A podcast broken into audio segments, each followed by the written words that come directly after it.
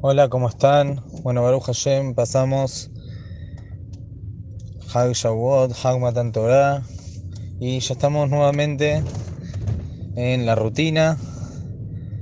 Vamos a empezar a estudiar Bezat Hashem, algunas alajot de Shabbat y hoy vamos a empezar con un Isur que es el Isur de cortar el cabello en Shabbat.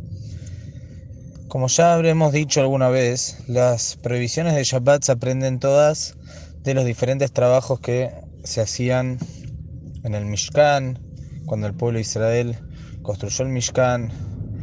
Y una de las cosas que se debía hacer era esquilar a los animales, a las ovejas, para con ello, con la lana, hacer las diferentes telas que, cortinas que tenía el Mishkan. De ahí se aprende el Isur de Gozez.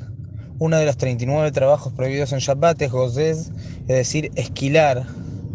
Y un derivado de el Isur de esquilar las ovejas es el Isur de cortarse el pelo en Shabbat. Así como la persona cuando esquila le está quitando el pelo al animal, también de la misma manera es el mismo sentido el Isur, la prohibición de cortarse el pelo en Shabbat para estar hayab, para que haya un Isur que tenía su pena en la época que había Beddin.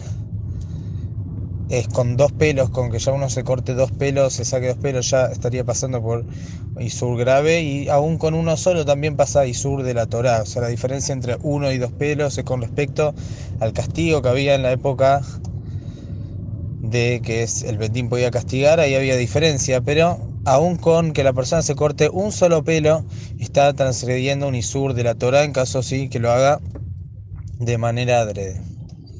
Ahora algo que tenemos que saber para poder seguir comprendiendo las alajot a medida que vayamos avanzando, es que no en todos los casos el isur es de la Torah y hay casos que el isur es de Rabbanán, es de Jajamim.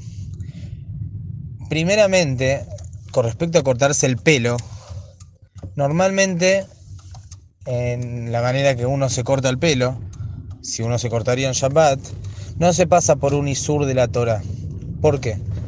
Porque la diferencia, a diferencia de cuando uno esquila un animal y uno se corta el pelo, cuando uno esquila el animal, esquila la oveja, lo hace con intención de hacer uso de la lana que sacó. Es decir, el trabajo es quitar la lana para hacer uso de ella, hacer uso de lo que estoy sacando. No es así cuando la persona, por ejemplo, se corta el pelo, que no tiene intención de hacer uso del pelo. Simplemente él está quitando el pelo que no quiere. Él no quiere tener este pelo en su cabeza o en su barba o donde sea. Se lo está quitando con la intención de no tenerlo. Entonces esto es lo que se considera en la Sadajot de Shabbat. Melajá llena le gufa él está haciendo un trabajo, pero no con la intención real que el trabajo está prohibido. Y es por eso que el Isur, la prohibición es de Rabbanán. El Isur es de Jajamim y no es un Isur de la Torá. Como sería, por ejemplo, una persona que sí quita, eh, se corta el pelo. Por ejemplo, una mujer se corta el pelo para hacer con ese pelo una peluca. Entonces la mujer sí tiene intención de hacer uso del cabello que está sacando. Entonces en ese caso sí estaría transgrediendo un isur de la Torah, sí, sí, lo haría en Shabbat. Pero en los casos normales que uno se corta el pelo, no pasaría por isur de la Torah, sino va a pasar por un isur de Rabbanán, porque no tiene intención de utilizar el pelo. Otra regla más para que podamos ir avanzando en la Salahot es que se pasa por Isur de la Torah cuando uno se corta con un keli, con un objeto, es decir, una tijera o alguna máquina para cortar el pelo, porque es la manera normal de cortarse el pelo. Pero si la persona lo hace con la mano o de alguna manera que no es normal, el Isur no sería de la Torah, sino sería de Rapanán.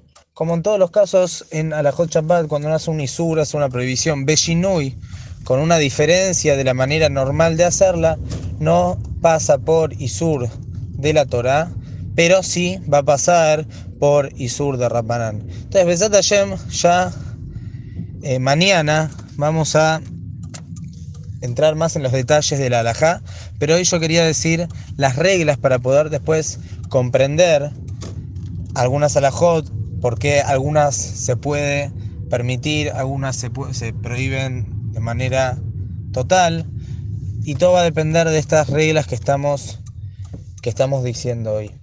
Es que bueno, ya vamos a seguir hablando de estas halajot.